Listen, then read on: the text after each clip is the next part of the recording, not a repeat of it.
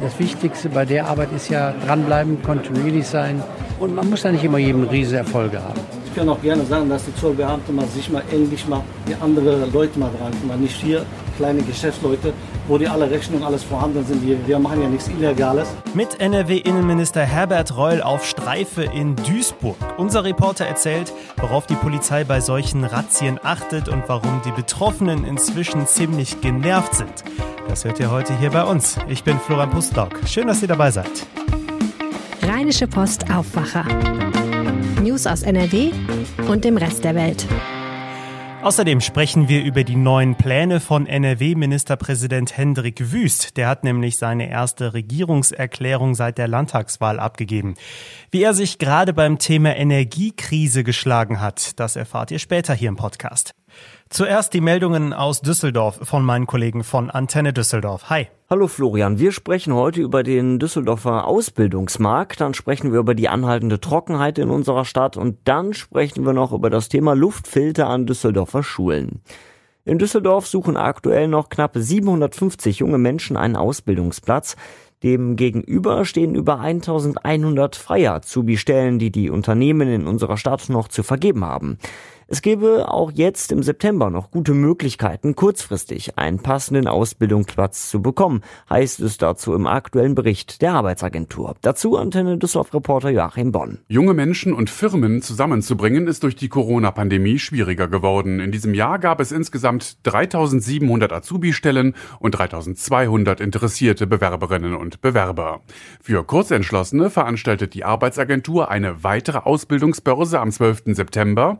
Einzel Einzelheiten dazu und weitere Infos stehen auf unserer Homepage antennedüsseldorf.de bei den Nachrichten.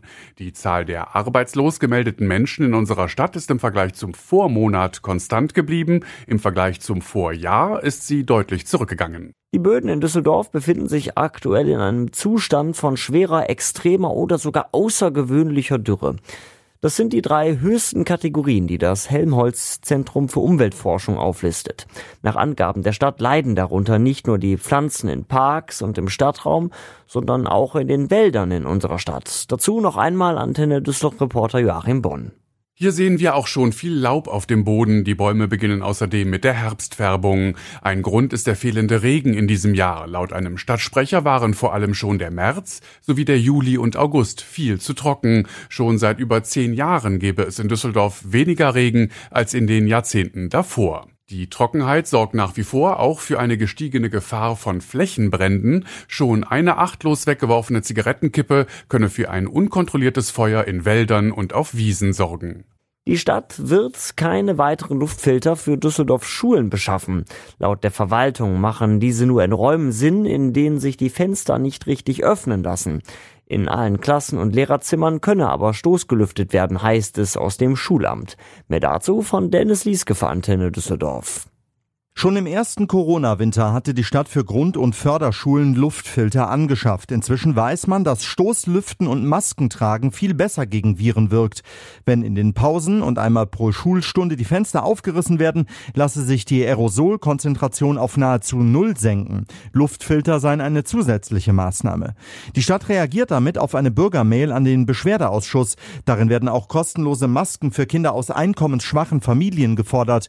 Hierauf entgegnet die Verwaltung, Verwaltung, dass es im Moment fürs Maskentragen während der Schulzeit keine Rechtsgrundlage gebe. Und so weiter. Überblick aus Düsseldorf. Mehr Nachrichten gibt es auch immer um halb bei uns im Radio und rund um die Uhr auf unserer Homepage antenne düsseldorf.de und natürlich in der Antenne Düsseldorf App. Vielen Dank und liebe Grüße nach Düsseldorf. Jetzt zu unserem ersten Thema heute im Aufwacher. Es ist das große Thema von NRW-Innenminister Herbert Reul, der Kampf gegen die Clankriminalität. Große Gruppierungen, die sich in ganzen Stadtteilen wie in Duisburg-Marxloh festgesetzt haben und dort immer wieder für Ärger sorgen. Die Strategie der Polizei, immer wieder Kontrollen durchführen, Präsenz zeigen, in der vergangenen Woche zum Beispiel in Duisburg-Walsum im Duisburger Norden. Das ist ein Stadtteil, der auch mehr und mehr von Kriminalität betroffen ist. Und diesmal war der Innenminister selbst mit dabei und wir auch von der Rheinischen Post. Lest ihr heute in der Zeitung, seht ihr auf RP Online zum Beispiel auch in Videos oder hört ihr bei uns hier im Podcast. Herbert Reul hat uns erklärt, warum er als Minister immer wieder selbst bei solchen Einsätzen mitfährt. Es geht eigentlich um zweierlei. Erstens, glaube ich, ist es ganz gut, wenn man denen, die die Arbeit machen, immer wieder mal zeigt, das ist gut, das ist vernünftig, das ist richtig. Und ihr müsst doch nicht jeden Abend hier 27 Haftbefehle vollstrecken, weil das Wichtigste bei der Arbeit ist ja dranbleiben, kontinuierlich sein. Und man muss ja nicht immer jedem riesige Erfolge haben. Und das Zweite ist natürlich für die Bürgerinnen und Bürger auch das Signal zu geben, wir haben kapiert, dass es ein Problem gibt und wir kümmern uns. Reul wurde begleitet von RP-Chefreporter Christian Schwertfeger. Christian, wie kann ich mir so einen Einsatz vorstellen? Kommen die da alle in so einem Bus vorgefahren mit Blaulicht, die Tür geht auf und dann wird reihenweise kontrolliert? Ja, so ähnlich. In einem Bus sind jetzt nicht alle zusammengekommen, aber sie sind zusammengekommen. Also in dem Fall diese Razzien, diese Maßnahmen, äh, die finden ja seit Jahren regelmäßig statt. Und äh, wir konnten jetzt hier am Freitag, also ich war schon mal mehreren dabei und an dem Freitag war nochmal das Besondere, äh, dass ich den Innenminister mehr oder weniger hautnah begleiten konnte. Ich bin in seinem Dienstwagen auch mitgefahren.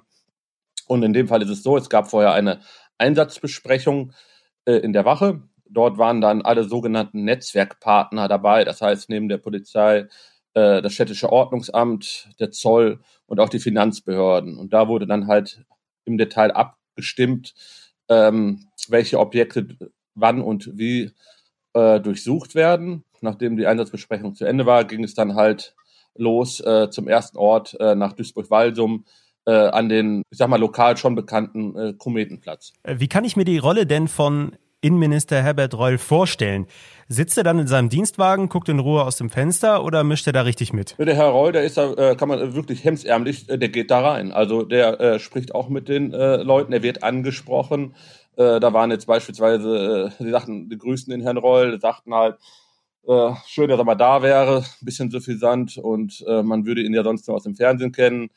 Der moderiert das halt immer richtig, man muss auch souverän ab und schaut sich dann wirklich alles vor Ort an. Also der spricht dann auch mit den Polizisten, der äh, spricht mit äh, Betroffenen, also ähm, der bleibt nicht im Wagen sitzen. Also der Einsatz geht dann los, die Beamten schwärmen aus und dann wird wirklich alles kontrolliert, nicht bezahlte Strafzettel, auch so kleinere Sachen.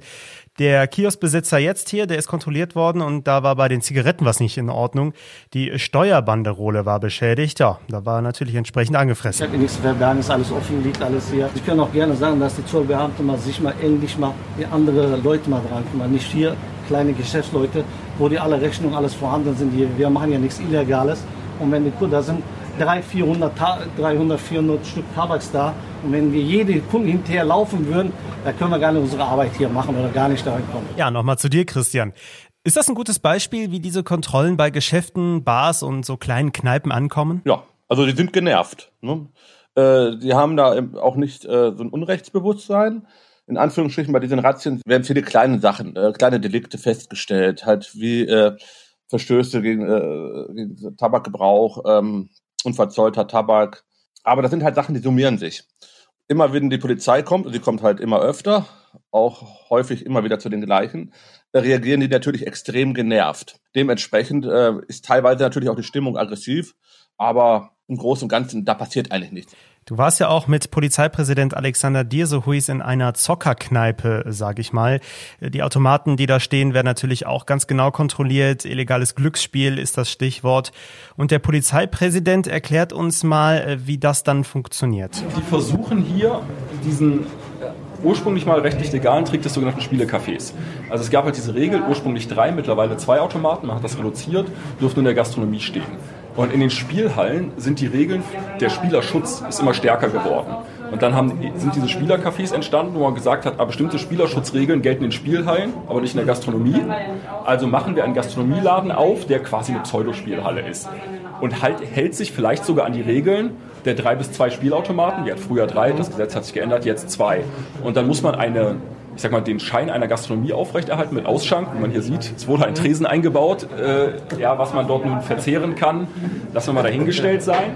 Ähm, aber ich sag mal, wenn man dort jetzt wirklich etwas verzehren könnte und es zwei legale Automaten wären mit Zulassung und Anmeldung, dann wäre sowas erlaubt und das gibt es auch ganz viele von. Hier scheint es jetzt so zu sein, dass man es nicht geschafft hat, diesen Schein aufrechtzuerhalten. Aber zumindest ist jetzt gerade ja keine Gastronomietätigkeit zu erkennen. Und zum anderen, wie gesagt, es muss natürlich final ausgewertet werden, aber wenn man sich die Automaten ansieht, wie gesagt, ein legaler Automat muss eine Prüfplakette haben, die ist hier nicht. Also eine Unschuldsvermutung, am Ende muss man die Automaten trotzdem untersuchen und muss da im Finale vielleicht auch ein Gericht drüber entscheiden, aber auf den ersten Blick spricht hier alles für die Illegalität allein wegen der fehlenden Zulassungsmarke.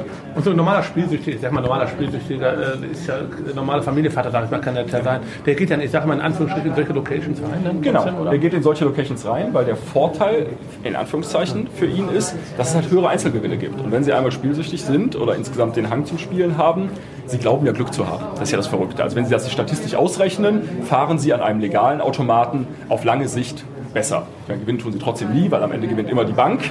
Ähm, trotzdem halten sich ihre Verluste in Grenzen. Wie gesagt, maximal 60 Euro die Stunde. Aber auch ihre Einzelgewinne sind viel niedriger. Und an so einem illegalen Gerät können Sie tatsächlich auch als Einzelgewinn mal 10.000 Euro rausholen. Und wenn Sie einmal diesem Wahn verfallen sind, heute habe ich Glück, dann spielen Sie an so einem Automaten, obwohl Sie wissen, dass Sie wahrscheinlich ja, viel höhere Verluste haben, weil Sie hoffen auf diesen einen großen Einzelgewinn. Ja, es klingt auf jeden Fall sehr spannend, Christian. Also ist diese Taktik dieser Polizeieinsätze und am Ende auch des Innenministers selbst, so viele kleine Nadelstiche zu setzen, die dann unter dem Strich auch was bringen? Die Polizei äh, steht denen wirklich auf den Füßen und die Taktik dahinter ist, ich verfolge diese Razzien seit 2018, bin regelmäßig dabei und das Verhalten der mutmaßlichen Clanmitglieder hat sich deutlich verändert.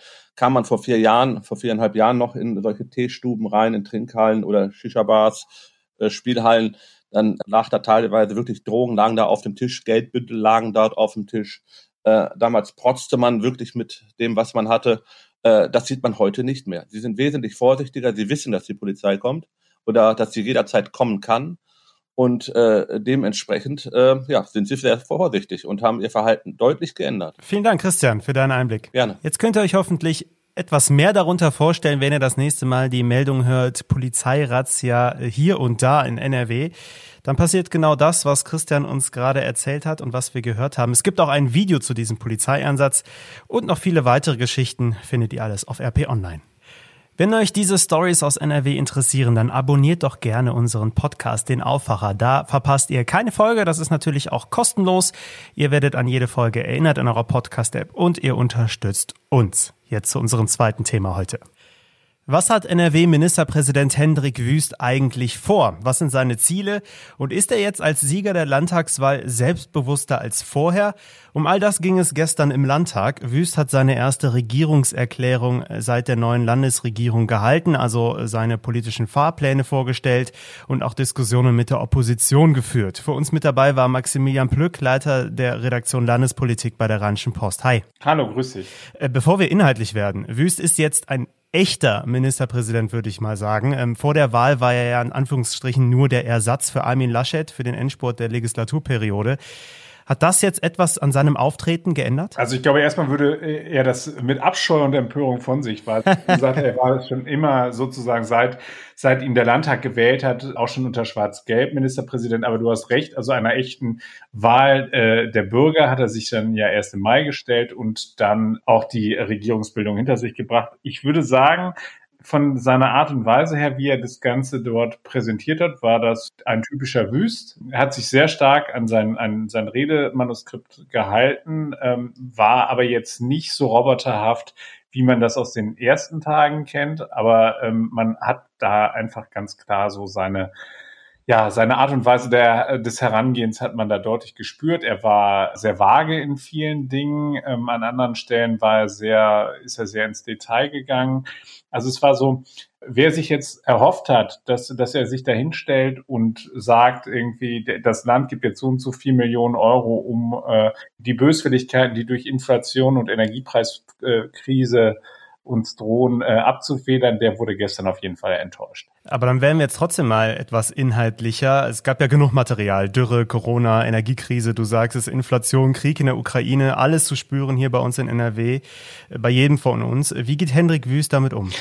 Also es ist tatsächlich das, was die Landesregierung jetzt schon länger macht und was jetzt auch zunehmend auf Unmut äh, von Seiten der Opposition stößt. Ähm, sie sagen in erster Linie, dass sie nicht zuständig sind. Hm. Das ist tatsächlich auch so. Also bei Energiepolitik äh, ganz klassisches bundespolitisches Thema, Steuerpolitik, Sozialpolitik, all das sind Dinge, die der Bund klären muss. Ähm, aber die äh, Opposition wird da so langsam unruhig und sagt, Leute, hört mal auf, die ganze Zeit in Richtung Berlin zu verweisen und setzt mal eigene Akzente. Und da war es dann tatsächlich so, dass, dass er auch wieder gesagt hat, das, was er schon ähm, bei der Sommer-PK äh, vor der Landespressekonferenz gesagt hat, wir brauchen dringend ein drittes Entlastungspaket. In Klammern, natürlich arbeitet der Bund da schon derzeit dran. Und er hat auch nochmal gesagt, wenn der Bund das macht, dann ist das Land natürlich bereit, dort eben Dinge mitzutragen und mitzufinanzieren.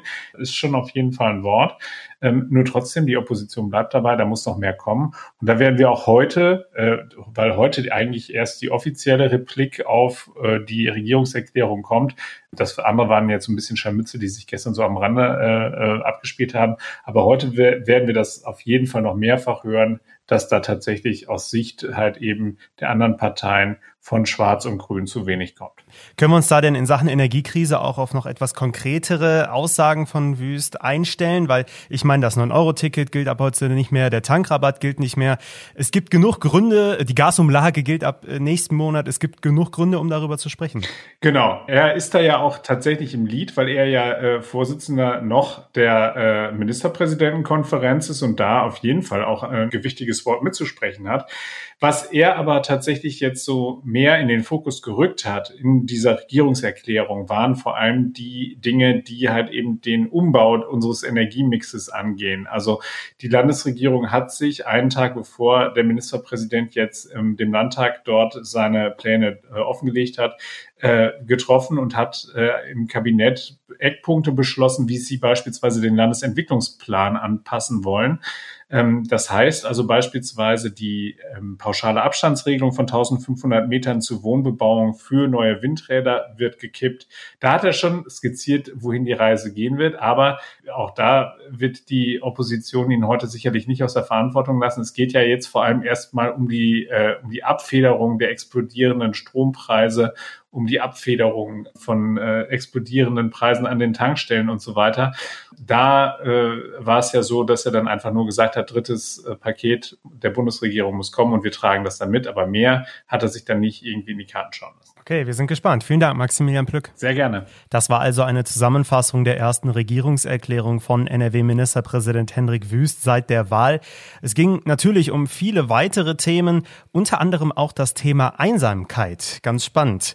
Was er dazu gesagt hat, findet ihr verlinkt bei uns in den Shownotes und auf RP Online. Das ist heute auch noch wichtig.